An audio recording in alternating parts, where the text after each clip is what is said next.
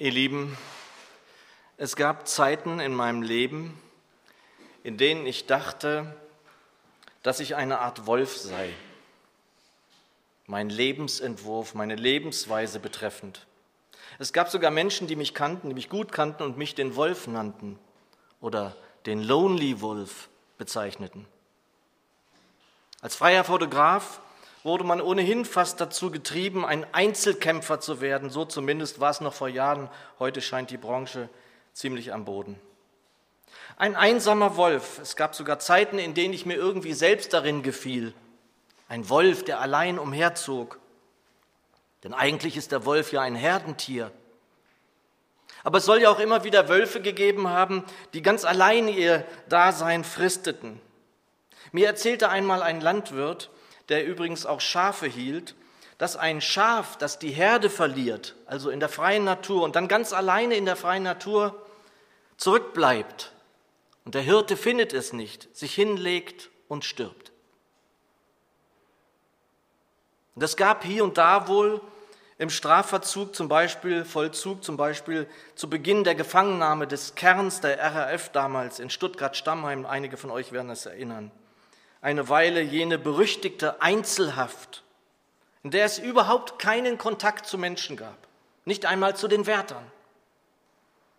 Und Ulrike Meinhoff gehörte zum Kern der RAF, berichtete glaubhaft, dass dies ein sicherer Weg in den Wahnsinn sein kann. Jene Isolationsfolter, wie sie damals auch bezeichnet worden ist. Denn der Mensch ist ein Beziehungswesen. Und ich bin so froh, dass mir dann späterhin auch gezeigt worden äh, ist, dass ich alles Mögliche, nur eben kein einsamer Wolf bin. Denn vielleicht hätte ich diesen Quatsch irgendwann sogar geglaubt. Unseren Predigtext finden wir in Johannes 14. Johannes 14, 20 bis 24. Es heißt dort, an jenem Tage werdet ihr erkennen, dass ich in meinem Vater bin und ihr in mir und ich in euch. Wer meine Gebote hat und sie hält, der ist es, der mich liebt. Wer aber mich liebt, wird von meinem Vater geliebt werden, und ich werde ihn lieben und mich ihm offenbaren. Judas, nicht der Ischariot, sagt zu ihm, Herr, was ist denn geschehen, dass du dich uns offenbaren willst und nicht der Welt? Jesus antwortete und sprach zu ihm, wenn jemand mich liebt, wird er mein Wort halten und mein Vater wird ihn lieben und wir werden zu ihm kommen und Wohnung bei ihm machen. Wer mich nicht liebt, befolgt meine Worte nicht. Und das Wort, das ihr hört, ist nicht mein, sondern des Vaters, der mich gesandt hat. Ich danke dir, lieber Herr, dass du uns genau dieses Wort gegeben hast, dass wir dein Wort haben, dass wir es auch in uns haben können. Herr, ich bitte dich von Herzen, segne uns jetzt dein Wort. Amen. Als junger Kerl war ich so von vielen Büchern fasziniert. Ich war ja irgendwie so ein Bücherjunge. So auch von Robinson Crusoe, von Daniel Defoe, da war ich nicht der Einzige. Faszinierend diese Beschreibungen der Einsamkeit dieses Mannes auf einsamer Insel. Schilderungen, in denen der Hunger nach dem Wort eines Menschen, der Hunger nach dem Antlitz eines Menschen, der Hunger nach einem Gegenüber größer zu sein schien als jeder andere Hunger. Bis ihm dann irgendwann ein Mensch gegenübersteht, jene berühmte Figur Freitag, die späterhin dann auch sein Gefährte werden sollte. In der Vorbereitung zog ich es mal wieder aus dem Regal und vielleicht sollte ich es mal wieder lesen. Jetzt in den Ferien kann ich das ja machen. Noch immer lesenswert. Wir sind auf Beziehung ausgelegt. Wir sind ausgelegt auf ein Gegenüber. Wir sind deshalb geschaffen worden, um ein Gegenüber darzustellen, zu sein und Beziehung zu leben. Nicht nur nach seinem Bild, ein Gegenüber des Vaters, sondern auch als ein Beziehungswesen. Denn es ist nicht gut, dass der Mensch allein sei, wie es in Genesis 1 heißt. Und Gott schuf den Menschen nach seinem Bilde, nach dem Bilde Gottes schuf er ihn als Mann und Weib schuf er sie. Und im Garten Eden war die Beziehung zum Vater, man könnte sagen, komplett. Diese Beziehung zum Vater war eine Beziehung mit Leib, mit Seele, mit Geist. Bis zu jenem Zeitpunkt, als dann die Schlange diese wunderbare Verbindung, diese Lebensgemeinschaft je durchschnitt. Sie wurden in Versuchung geführt und konnten nicht widerstehen. Von da an änderte sich alles, wie wir wissen.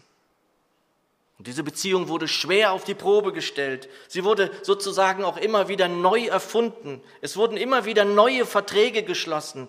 Bünde zwischen Gott und den Menschen, ja nicht nur zwei Bünde.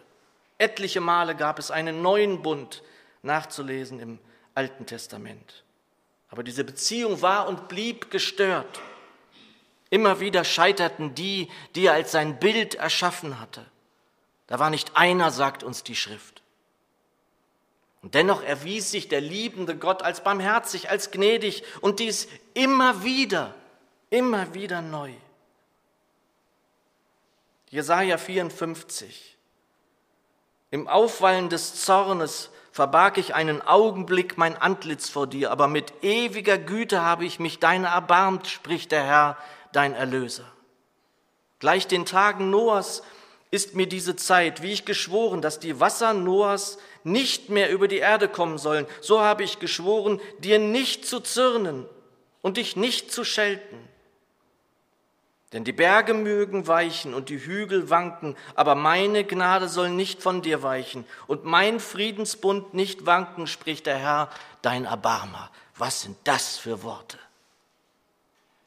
Aber mit ewiger Güte habe ich mich deiner erbarmt, spricht der Herr, dein Erlöser. Und noch unfassbarer ist doch, dass diese Worte klingen, als seien sie Worte für einen einzelnen Menschen verfasst, ja gesprochen durch die Feder, durch den Mund des Propheten. Aber der Herr spricht hier mit seinem Volk. Und gleichsam ist es dann doch auch ein Wort für seinen Menschen, den er schuf, zu seinem Bild, als sein Gegenüber, zu einer ewigen Lebensgemeinschaft gedacht, erfunden zu einer ewigen Verbundenheit. Und doch ist es doch irgendwie erstaunlich, dass der Vater diese Lebensgemeinschaft eigentlich ja nicht bräuchte. Ganz sicher käme er ohne sie klar, denn er lebte sie ja bereits ewig, bevor er sein Ebenbild schuf. Eine Dimension des Denkens, die uns vielleicht schwerfallen mag, gar unmöglich erscheint. Denn wir sollen uns ja auf die Ewigkeit einrichten, aber sie übersteigt doch auch unseren Verstand. Deshalb, liebe Geschwister, ist es so wichtig, dass wir uns immer wieder bewusst machen, dass wir ein Bürgerrecht in den Himmeln haben. Dass wir, wenn wir ihm hier unten die Ehre geben, im himmlischen Heiligtum bekannt sind. Wisst ihr das?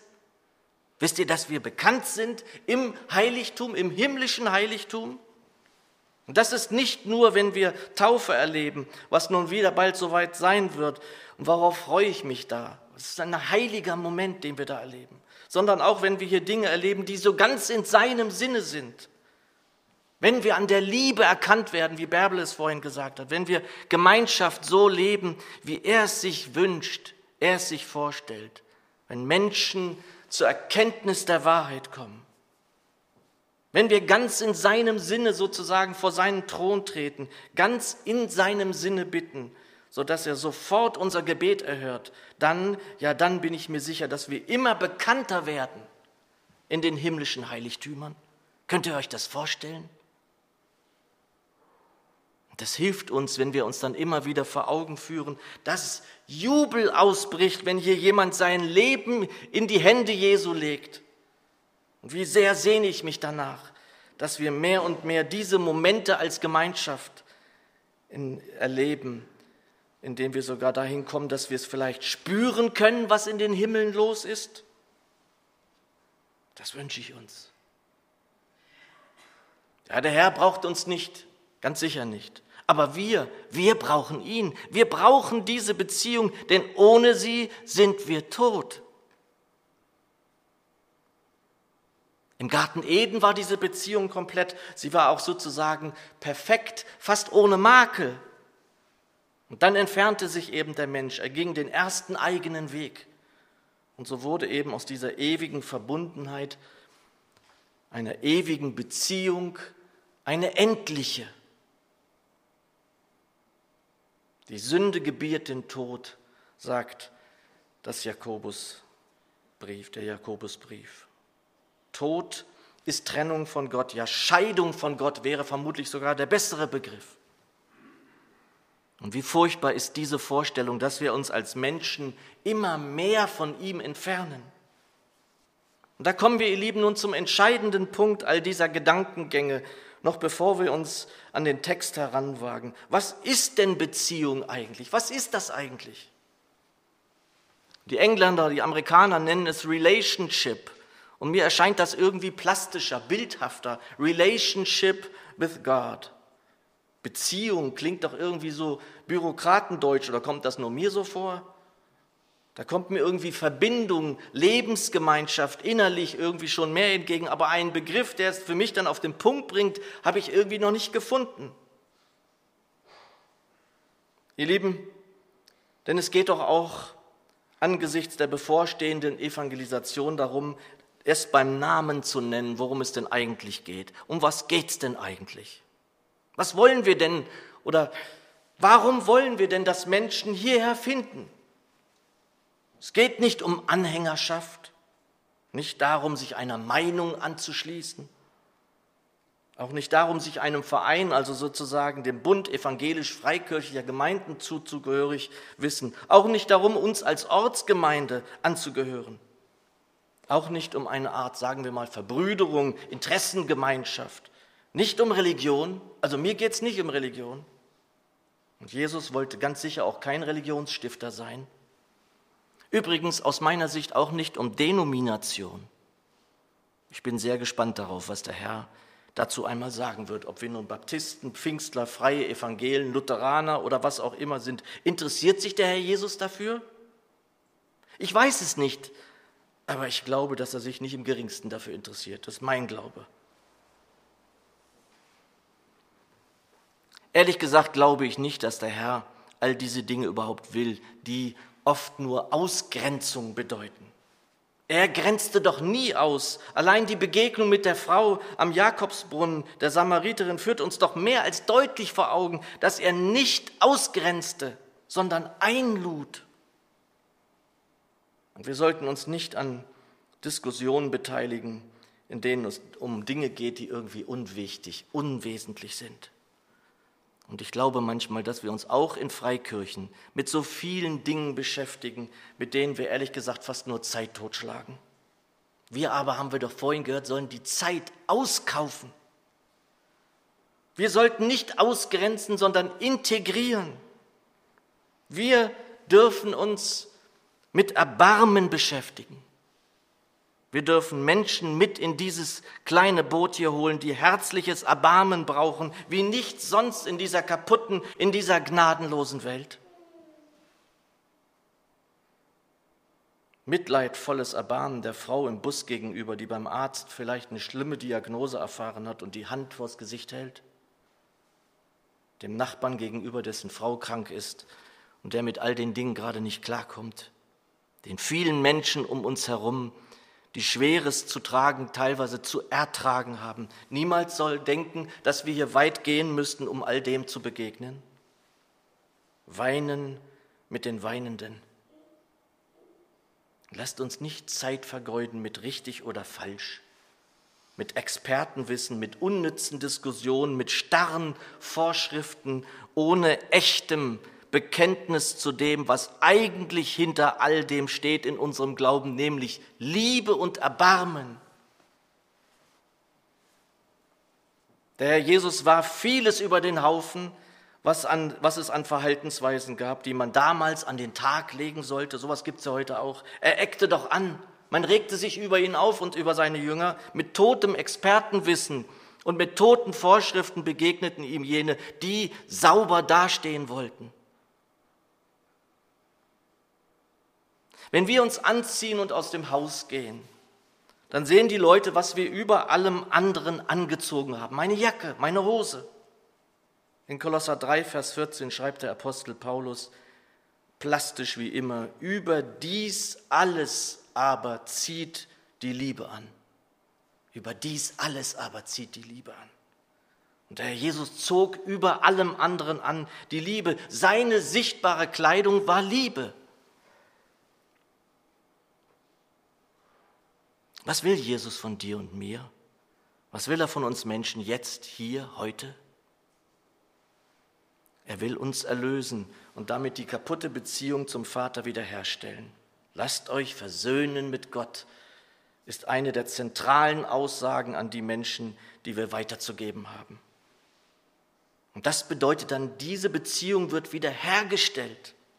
Mehr noch als das. Sehen wir uns hierzu unseren Text an, Verse 20 und 21. An jenem Tage werdet ihr erkennen, dass ich in meinem Vater bin und ihr in mir und ich in euch.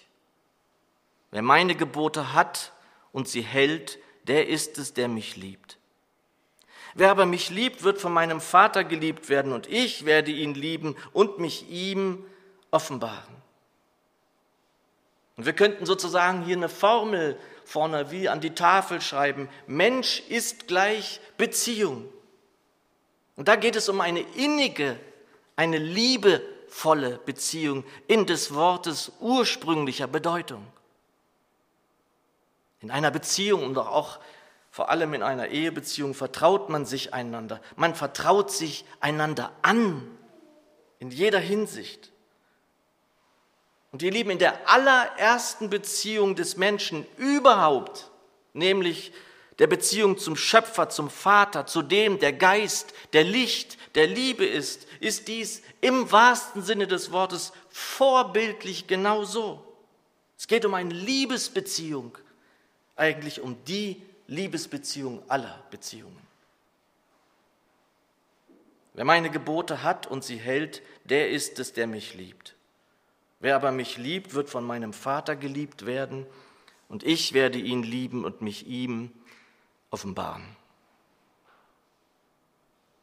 Und mit der nächsten möglichen Formel, die wir an die Tafel schreiben könnten, wird dann klar, was hier gemeint ist. Mein Pastor, bei dem ich getauft worden bin, Helmut Donsper, sagte uns das immer wieder und ich kann das einfach nicht vergessen. Glaube ist gleich Vertrauen.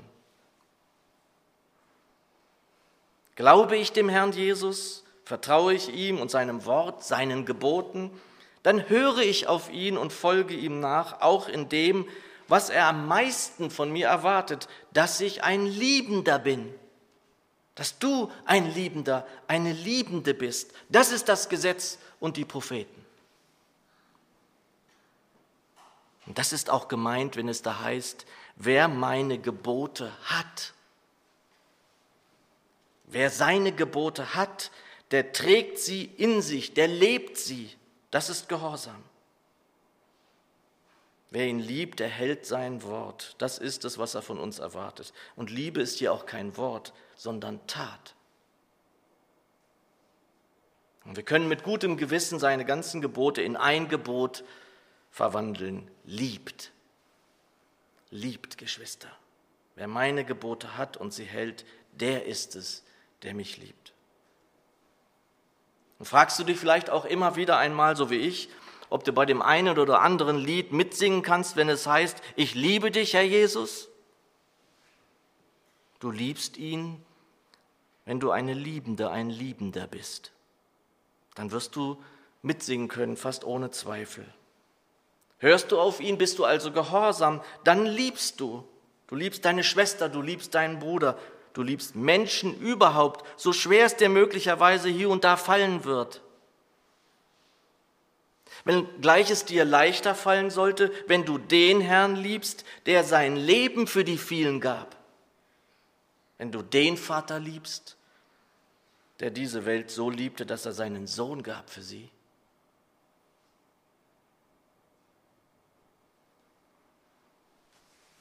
Ihr Lieben, der Herr hatte und hat seine Beziehung zu seinem Volk. Und vorhin haben wir beim Propheten hören können, wie zärtlich, wie gnädig, wie barmherzig, wie liebend er mit seinem Volk sprach. Und er tut dies auch mit dir und mir. Denn er sucht noch immer diese Beziehung. Und er sucht sie zu dem Menschen, den er schuf, zu den einzelnen Menschen. Er will und sucht noch immer das direkte Gegenüber. Er sucht keine anonyme Masse, nicht das große Volk, ich glaube auch nicht die Megagemeinde. Er sucht dich, er sucht mich. Dafür schuf er dich. Er will nicht einziehen in eine große Ansammlung, er will einziehen bei dir. Wenn du zu glauben beginnst, dass, er diesen, dass es diesen Schöpfer gibt, der Himmel, Erde, dieses ganze Universum schuf und alles dem Sohn übergeben hat, dann halte dich auch fest, wenn du hörst, was er dir und mir zuspricht in Vers 23. Wenn jemand mich liebt, wird er mein Wort halten und mein Vater wird ihn lieben und wir werden zu ihm kommen und Wohnung bei ihm machen. Für mich eins der unfassbarsten Worte der Schrift überhaupt, als ich mich wieder bekehrt habe. Immer und immer wieder musste ich das lesen und konnte es irgendwie, wollte es aber glauben, weil ich spürte, dass es die Wahrheit ist. Was für ein Wort. Und wir werden zu ihm kommen und Wohnung bei ihm machen. Und welche Dimension dies haben kann, werden wir dann im Laufe der Jahre der Nachfolge langsam verinnerlichen. Aber welche Dimension hat dies noch immer für die Menschen, welche hat es für unsere Evangelisation im September? Es geht doch nicht um all die Dinge, die ich vorhin genannt habe, nicht um Religion, nicht um Denomination, nicht um Meinung, nicht um Zugehörigkeit und all diese Dinge, die in den Augen Jesu wahrscheinlich null und nichtig sind, sondern es geht um eine lebendige Beziehung zu dem, der unser Herr und Gott ist. Das sagt er allen zu, die zu ihm kommen und Glauben leben. Wer zu ihm kommt und noch nicht glaubt, den wird er nicht hinausstoßen. Was für eine Zusage ist das? Da stockt mir manchmal fast der Atem, wenn ich daran denke. Und wenn er dann Wohnung in uns macht durch seinen Geist, dann habe ich den in mir, hast du den in dir, welcher der Wunderrat, der Friedefürst ist, der, der den Namen trägt, der über allen Namen steht. Brauchst du einen Rat?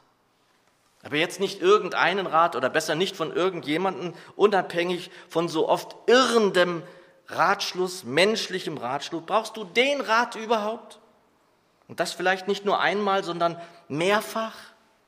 Dann halte dich an den Wunderrat, der Wohnung in dir nimmt, wenn du ihm folgst und ihn liebst.